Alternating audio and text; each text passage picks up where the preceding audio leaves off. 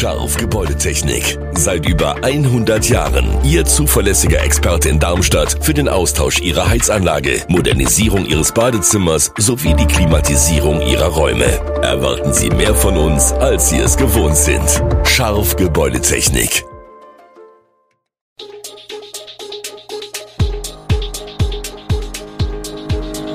Gude, unser morgendliches News Update. Das Wichtigste aus Südhessen für Sie im Überblick. Guten Morgen aus Darmstadt an diesem 24. April. Klimaprotest auf dem Rad, wer sich noch Wohnungen in Darmstadt leistet und Medikament gegen Long-Covid erfolgreich getestet. Das und mehr gibt es heute für Sie im Podcast. Auf einer Radsternfahrt von Darmstadt nach Bickenbach haben am Sonntag, den 23. April, hunderte Teilnehmer ihren Protest gegen eine Bevorzugung des Autoverkehrs ausgedrückt. In Südhessen soll die A67 zwischen dem Mönchhof-Dreieck und Losch durchgängig sechsspurig werden, ebenso die A5 vom Kreuz Darmstadt bis zum Anschluss Seeheim-Jugendhain. Das große Sorgenkind beim Klimawandel sei der Verkehr, sagt Inge Schönhardt in ihrer Rede beim Radprotest.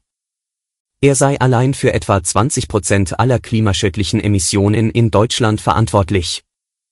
Um die Klimaziele im Verkehrssektor nach dem Bundesklimaschutzgesetz zu erreichen, müssten die Emissionen bis zum Jahr 2030 14 mal schneller sinken als bisher. Die Demonstranten fordern die Politik auf, die Pläne neu zu überdenken, der Autobahnausbau sei nicht mehr zeitgemäß und wirke vor allem sämtlichen Klimazielen entgegen. Der übliche Käufer eines Einfamilienhauses in Darmstadt ist zwischen 31 und 40 Jahren alt. Im Mittel hat der Käufer dafür im vergangenen Jahr 626.000 Euro bezahlt. Es sind also hauptsächlich junge Familien, die in Darmstadt Einfamilienhäuser kaufen. Mit 126 Käufen liegt ihr Anteil bei 42 Prozent. Die zweitgrößte Käufergruppe ist die mit den größeren Kindern, die 41 bis 50-Jährigen. 30 Häuser gingen an sie, mit einer mittleren Grundstücksgröße von 421 Quadratmetern und einem durchschnittlichen Preis von 648.000 Euro. Die Gruppe der 51 bis 60-Jährigen kaufte 20 Häuser, auch hier gilt größer und teurer, 505 Quadratmeter für 680.000 Euro. Junge Menschen unter 30 sicherten sich immerhin 13 Häuser. Dafür gaben sie im Schnitt 655.000 Euro für ein 514 Quadratmeter großes Grundstück aus. Bei den Verkäufern von Einfamilienhäusern stellten die über 60-Jährigen mit 45 Prozent erneut die größte Gruppe.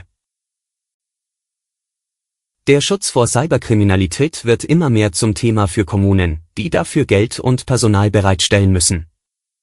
Doch wie gut ist der Landkreis Darmstadt-Dieburg auf einen Cyberangriff vorbereitet? Erst kürzlich gab es einen Hackerangriff auf die Stadt Rothgau im Landkreis Offenbach. Dort fielen nach einem Cyberangriff sämtliche Dienstleistungssysteme aus, die Folgen sind auch Wochen später noch spürbar. Kommunen im Landkreis Darmstadt-Dieburg sehen die Gefahr. In Dieburg will man im laufenden Jahr rund 300.000 Euro in die IT-Sicherheit investieren. Münster wiederum plant die Einrichtung von Betreuungsplätzen für Hilfsbedürftige im Falle eines Cyberangriffs, der beispielsweise die Trinkwasser- oder Stromversorgung beeinträchtigt. Eine neue US-amerikanische Studie konnte nun zeigen, dass die Behandlung mit dem Corona-Medikament Paxlovid das Risiko für Long- oder Post-Covid reduzieren könnte. Die Forscher hatten die Patientenakten von mehr als 281.000 Patienten, die an Covid-19 erkrankt waren und mindestens einen Risikofaktor für einen schweren Verlauf hatten, ausgewertet. Dabei nahmen sie 13 Long-Covid-Symptome unter die Lupe, darunter Herzrhythmusstörungen, Müdigkeit, Muskelschmerzen und Kurzatmigkeit. Rund 35.700 Patienten hatten innerhalb von fünf Tagen nach positivem Corona-Test das Mittel Nirmatrelvir erhalten, das Bestandteil von Paxlovid ist. Eine Kontrollgruppe von 246.000 Patienten hatte keine antivirale Therapie oder Antikörpertherapie erhalten. Die Wissenschaftler stellten fest, dass das Risiko für 10 der 13 festgelegten Symptome durch die Einnahme von Paxlovid reduziert werden konnte. Das Pharmaunternehmen Merz hat sich klar zum Standort Rheinheim bekannt. Das Unternehmen will auf Ackerland am Südrand der Stadt 120 Millionen Euro in einen Komplex völlig neuer Betriebsgebäude investieren. Die Produktion am derzeitigen Standort zwischen Altstadt und Gersprenzaun soll schrittweise aufgegeben werden. Merz sei auf dem aktuellen Betriebsgelände mit seinen etwa 9200 Quadratmetern an räumliche Grenzen für weiteres Wachstum und Umsetzung innovativer Produktionstechniken gestoßen der Neubau soll autark und klimaneutral werden. Aber auch für die Mitarbeitenden plant Merz einiges, auf dem Gelände sind Fitness- und Freizeitangebote geplant. Auch eine Kita soll entstehen. Alle Infos zu diesen Themen und noch viel mehr finden Sie stets aktuell auf echo-online.de. Gute Südhessen ist eine Produktion der VAM von Allgemeiner Zeitung, Wiesbadener Kurier, Echo Online und Mittelhessen.de.